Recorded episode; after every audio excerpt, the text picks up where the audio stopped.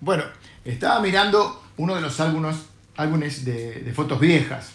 Eh, viejas es una manera de decir, pero bueno, es cierto, ha pasado el tiempo y uno ve fotos donde tiene eh, recuerdo con, gente muy querida, con amigos, con familia. Uno mismo ve cómo, ha cambiado y de alguna manera, por lo menos externamente, eh, no es el mismo. Y también cuando vemos fotos, no se las voy a mostrar hoy, otro día quizás les muestre algunas, eh, porque hay también eh, algunos amigos y gente de la iglesia en algunas de las fotos. Pero pensaba que cuando vemos fotos eh, siempre tenemos esa, a veces nos puede venir esa nostalgia de encontrar gente que hoy quizá está más distante o que no, no, no, no tenemos la posibilidad de verlos, algunos ya no están. También la nostalgia de tiempos en los cuales eh, fueron de gran felicidad para nuestra vida, eh, cuando estábamos quizás en la escuela, en algún evento, en un viaje, con gente querida y entrañable. Y las fotos tienen ese intento de congelar un momento y guardarlo para guardarlo en nuestro corazón, lo cual está bien. Pero a veces también es como un intento de congelar el tiempo, o de, e incluso lo que no es tan bueno es cuando uno tiene ese deseo de como de volver al pasado. ¿no? Es como en Facebook cuando mucha gente se pone a rastrear eh, viejos amigos o cuando los grupos eh, de egresados buscan una reunión después de 20 años o del, grupo del servicio militar o de algún eh, grupo al que pertenecieron. ¿no? Y uno se pregunta a veces cuando mira esas fotos, ¿qué pasó con esa chica que quería ser bailarina, con ese chico que quería ser bombero o jugador de fútbol? ¿Y por qué hablo de esto? Bueno, porque hoy estoy comenzando una nueva serie que se llama El Día Después. Eh, la idea central de esta serie y nuestra tesis va a ser que eh, en un tiempo nuevo, o detrás de un tiempo nuevo, hay un nuevo obrar de Dios. ¿Cómo encontrar esperanza en un mundo hostil, difícil y complicado? Bueno, nuestra esperanza viene de Dios y de, de su obrar en nuestras vidas y en la historia de la humanidad. Pero ¿cómo responder a ese obrar de Dios? Eh, cambia, todo cambia, decía una, una, vieja canción, y en gran parte es verdad, ¿no? Vivimos en una realidad que es dinámica y enfrentamos cambios permanentes. Pero en esta serie quiero referirme a momentos específicos de nuestra vida, eh, no a los por ahí permanentes cambios menores, sino a esos eventos donde eh, justamente como resultado de un evento determinado, una circunstancia puntual, eh, una situación de la vida, se produce un quiebre mayor, en los cuales de alguna manera se cierra una etapa para empezar otra. Recordé una, una película que ya eh, pasaron muchos años y que en su momento fue eh, una película muy taquillera que llamó El Día Después. Seguramente también habrán visto o, habrán podido ver alguna película de este estilo, donde ocurre una catástrofe, un evento. El día después eh, creo que era una, eh, habían tirado una, gran bomba, porque me acuerdo que tenía la imagen como de, esa nube que se forma, ¿no? Eh, y, y, cómo a partir de eso cambiaba la humanidad. Bueno, no hubo un evento de esas características, pero sí hubo un virus, algo tan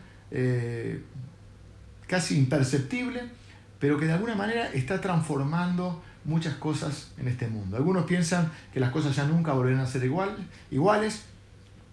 Y, lo cierto es que no sabemos cómo va a continuar esto, pero sí sabemos que va a producir un gran cambio en la forma de, comercializar muchos productos, en la forma de relacionarse de mucha gente, en el trabajo, en la economía. Y es una oportunidad que nosotros también tenemos para entrar en un nuevo tiempo. Y si entramos en un nuevo tiempo con un nuevo obrar de Dios, nosotros también tenemos que prepararnos para tener una determinada respuesta frente a esos cambios. En esta serie vamos a ver eh, eh, la vida eh, o episodios de la vida de algunas personas en la Biblia que vivieron esta clase de eventos, donde el mundo o su mundo cambió radicalmente, donde se cerró una etapa para empezar otra. Hoy estoy haciendo solo una introducción acerca del tema y quiero ver cómo responder a, esos, a ese nuevo tiempo.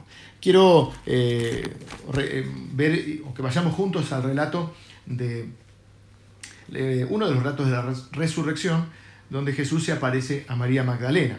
Dice la Biblia que María Magdalena estaba llorando fuera de la tumba y que no podía eh, entrar al sepulcro y que se encuentra con dos ángeles y los ángeles le dicen, mujer, ¿por qué lloras? Estoy leyendo el libro de Juan, capítulo 20, el versículo, vamos a leer el versículo 13, dice, y le dijeron, mujer, ¿por qué lloras?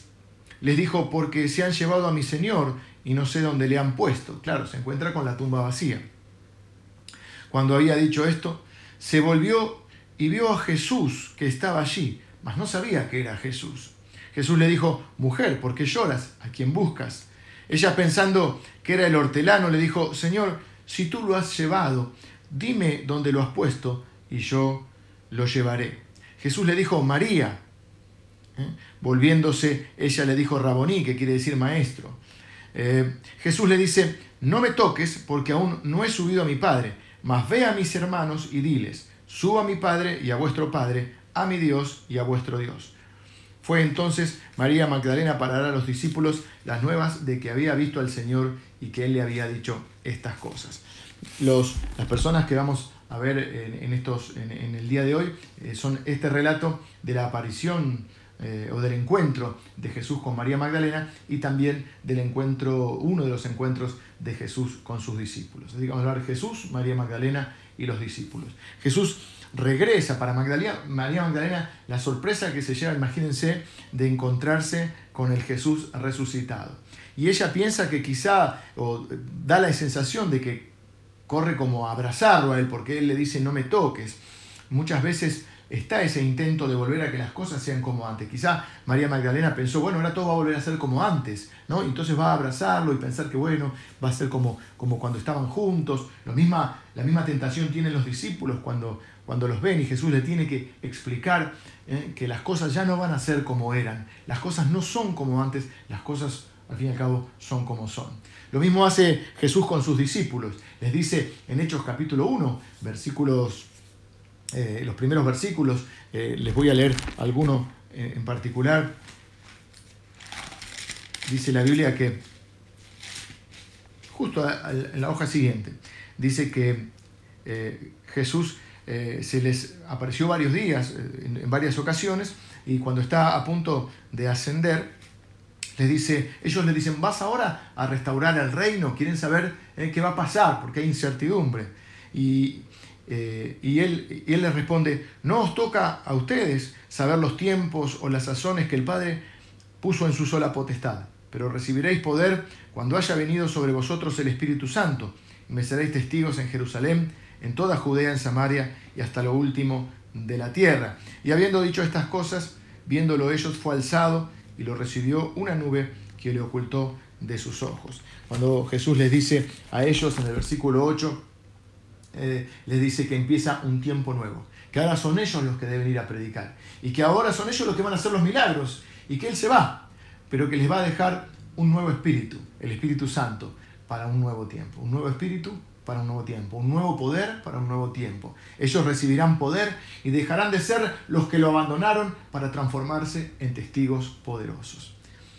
Quiero eh, compartirte una palabra de parte de Dios que creo que, que es para nosotros y es pertinente para este tiempo. Lo primero que quiero decirte es que los cambios siempre son difíciles y que lo entendemos. Yo entiendo que muchos puedan decir, a mí me cuesta cambiar, me gustaría que las cosas eh, sigan como están o que las cosas eh, hubiesen sido como yo las planeaba, pero las cosas no son ni, ni como eran ni como quisiéramos, las cosas son como son. Y esa es la, la, eh, la realidad con la cual tenemos que lidiar, enfrentar y atravesar y por supuesto encontrar la manera de salir airosos eh, y seguir cumpliendo los propósitos de Dios. Pensémoslo así.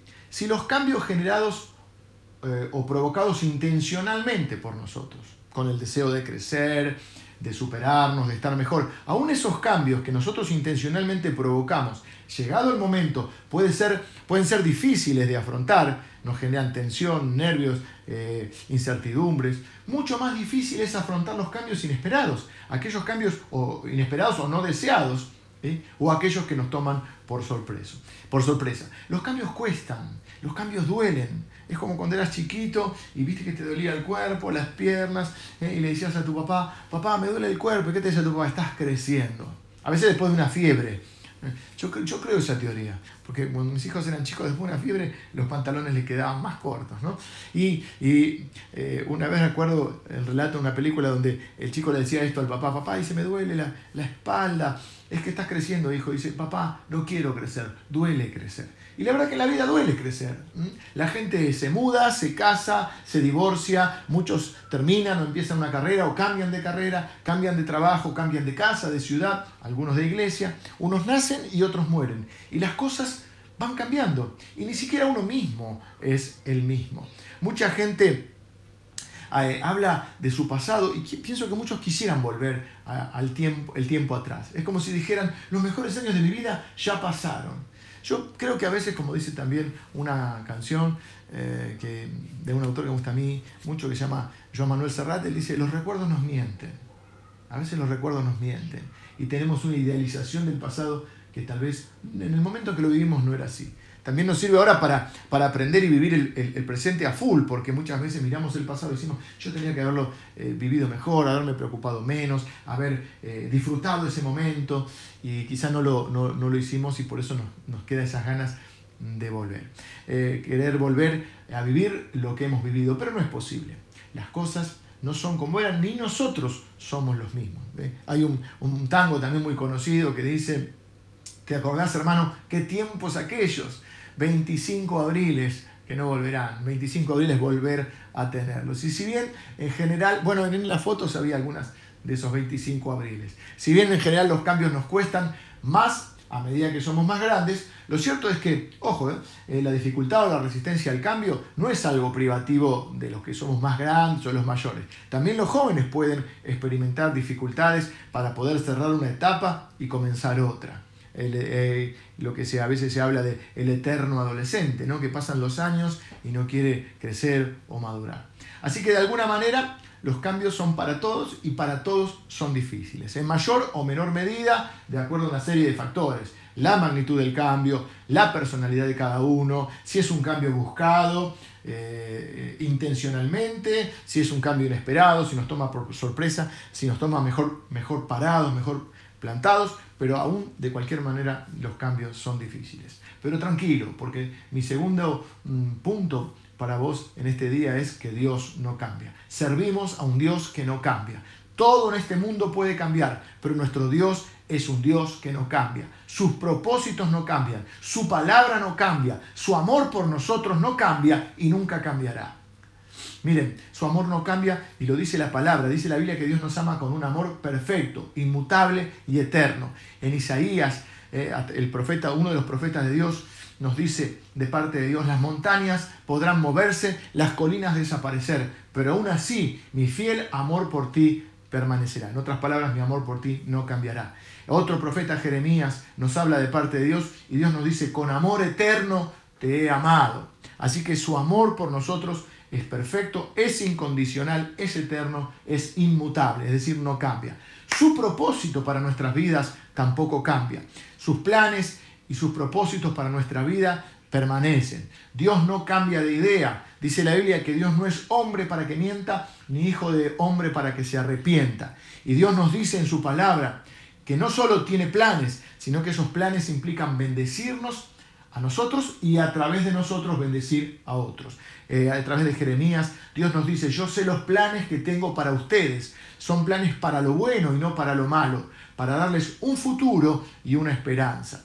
Y el libro de Génesis nos relata la promesa que Dios le hizo a Abraham, de la cual somos herederos, dice el libro de Hebreos. Y la promesa dice, te bendeciré y serás bendición. Dios eh, no cambia.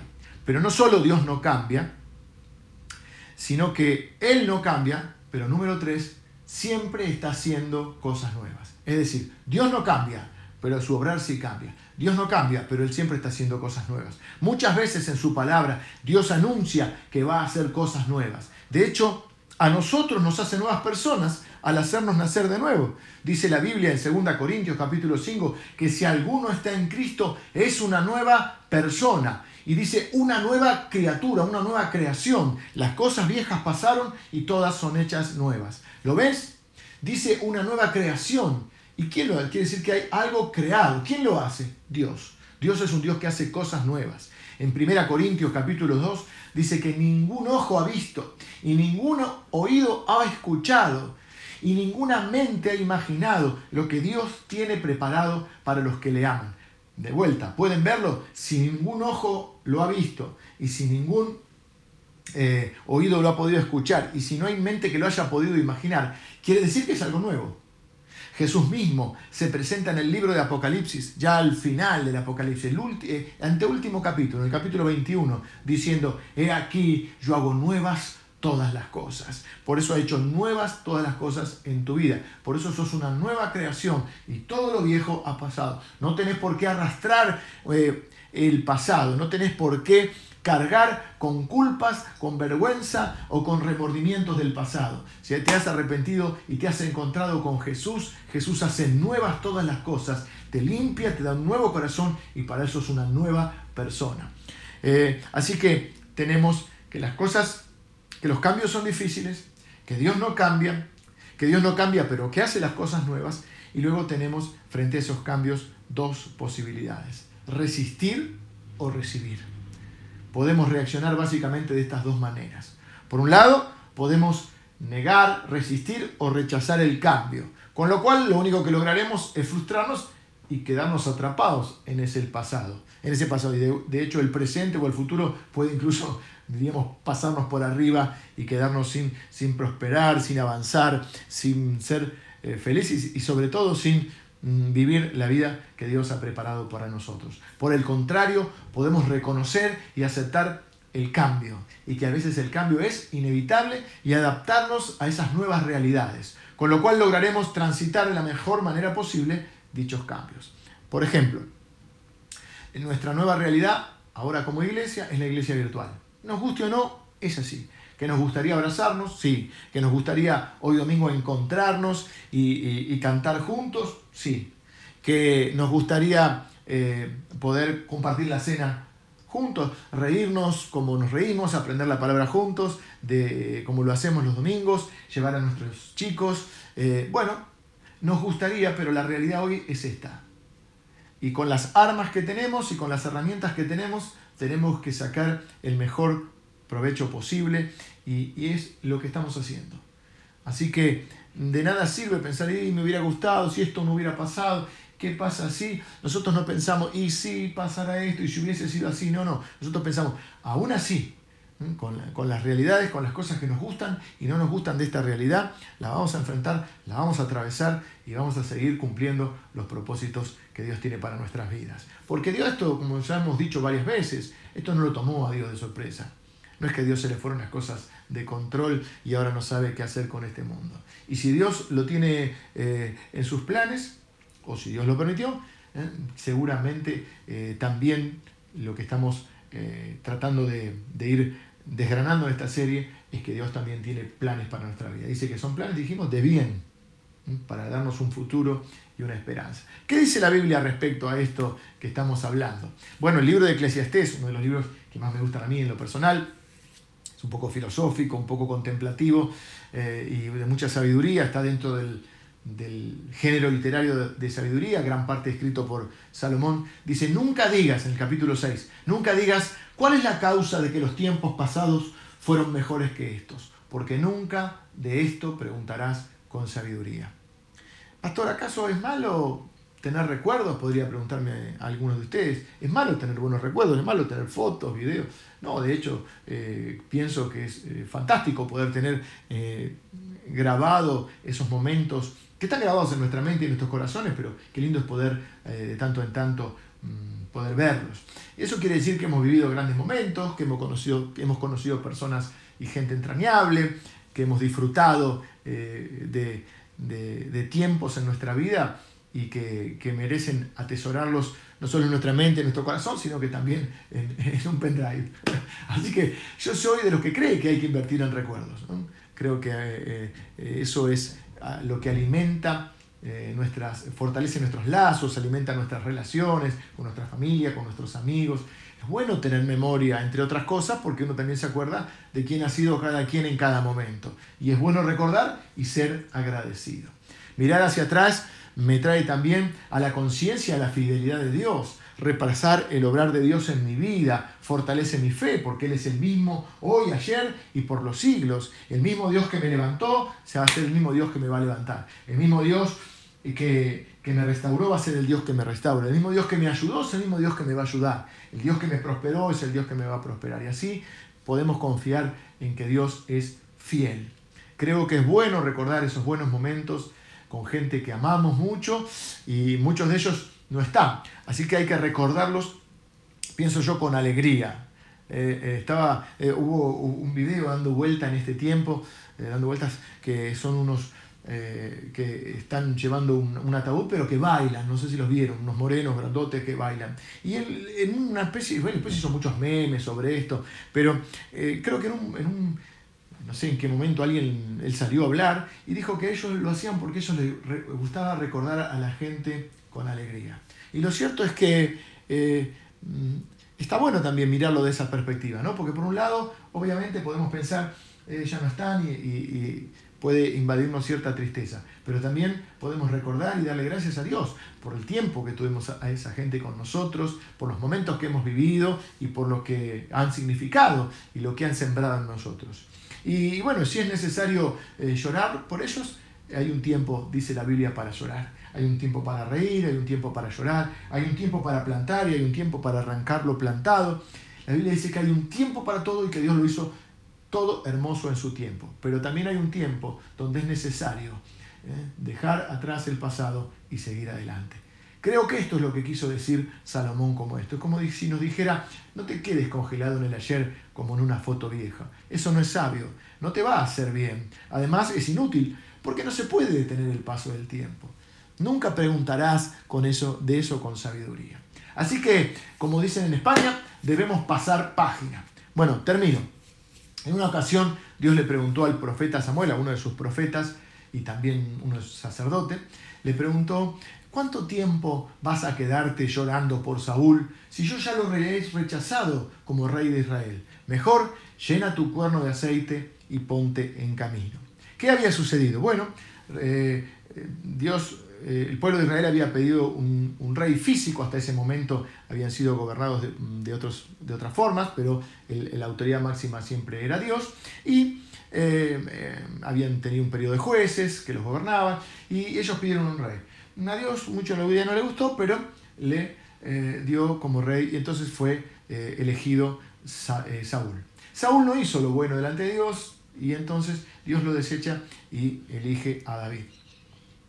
pero todavía hay, una transición entre el tiempo que Dios, Dios lo desecha, digamos, pero Saúl sigue reinando durante un tiempo.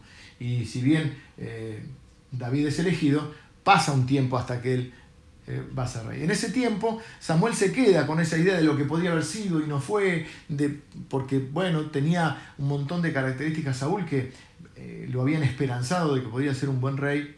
Eh, y, viene Dios y le dice, ¿hasta cuándo te vas a quedar llorando por lo que no fue? O llorando por lo que pasó.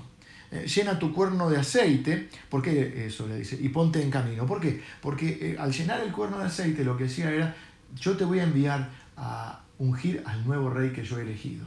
De hecho, ese es el capítulo 16 de 1 Samuel, es cuando va luego a la casa de Isaí, que tiene muchos hijos, uno de los hijos es David, y lo unge como rey.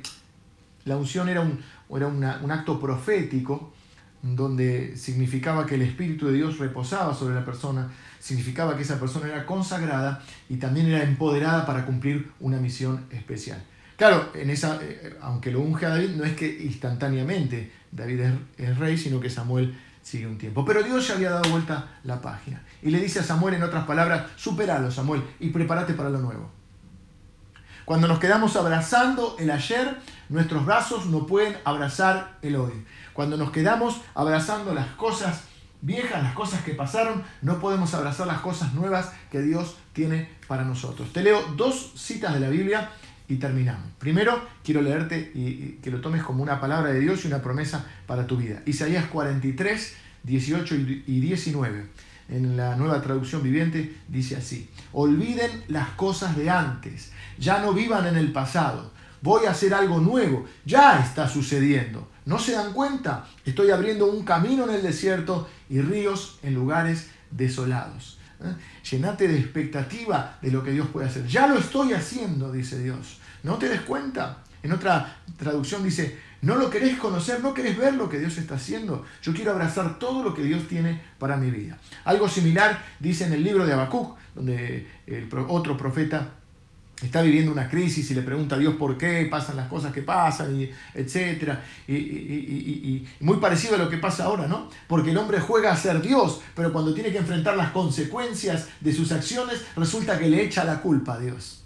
Eso estaba pasando un poco en el libro de Habacuc. ¿Por qué hay tanto mal la tierra? Una cosa que nos preguntan a nosotros como pastores, ¿no? Ahora, es interesante, ¿no? Porque el hombre vive independiente de Dios, juega a ser Dios, pero después cuando tiene que enfrentar las consecuencias resulta que la culpa es de Dios. Y entonces Dios le contesta a Habacuc en, en, el primer capítulo del libro, en el versículo 5, le dice, estoy por hacer en estos días cosas tan sorprendentes que no las creerán aunque alguien se las explique. También otra traducción dice, no las creerían aunque alguien venga y se las contara. Es como si alguien hubiera venido y te, hubiera dicho, mira, va a haber un virus en la Tierra.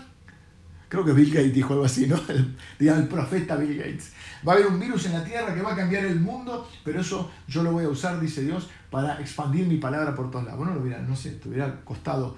Bueno, esto es lo que dice, voy a tener un obrar tan sorprendente que no lo vas a poder creer aunque alguien te lo hubiese contado. Deja ir lo viejo para recibir lo nuevo de Dios, lo que Dios tiene preparado para ti.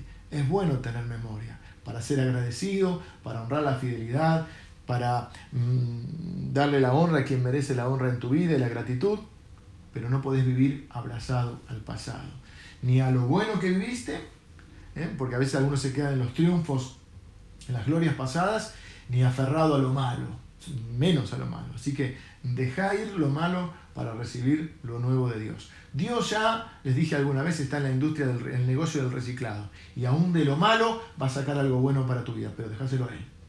Deja ir lo viejo para recibir lo nuevo que Dios tiene preparado para vos. Y para que lo puedas recibir con un nuevo espíritu.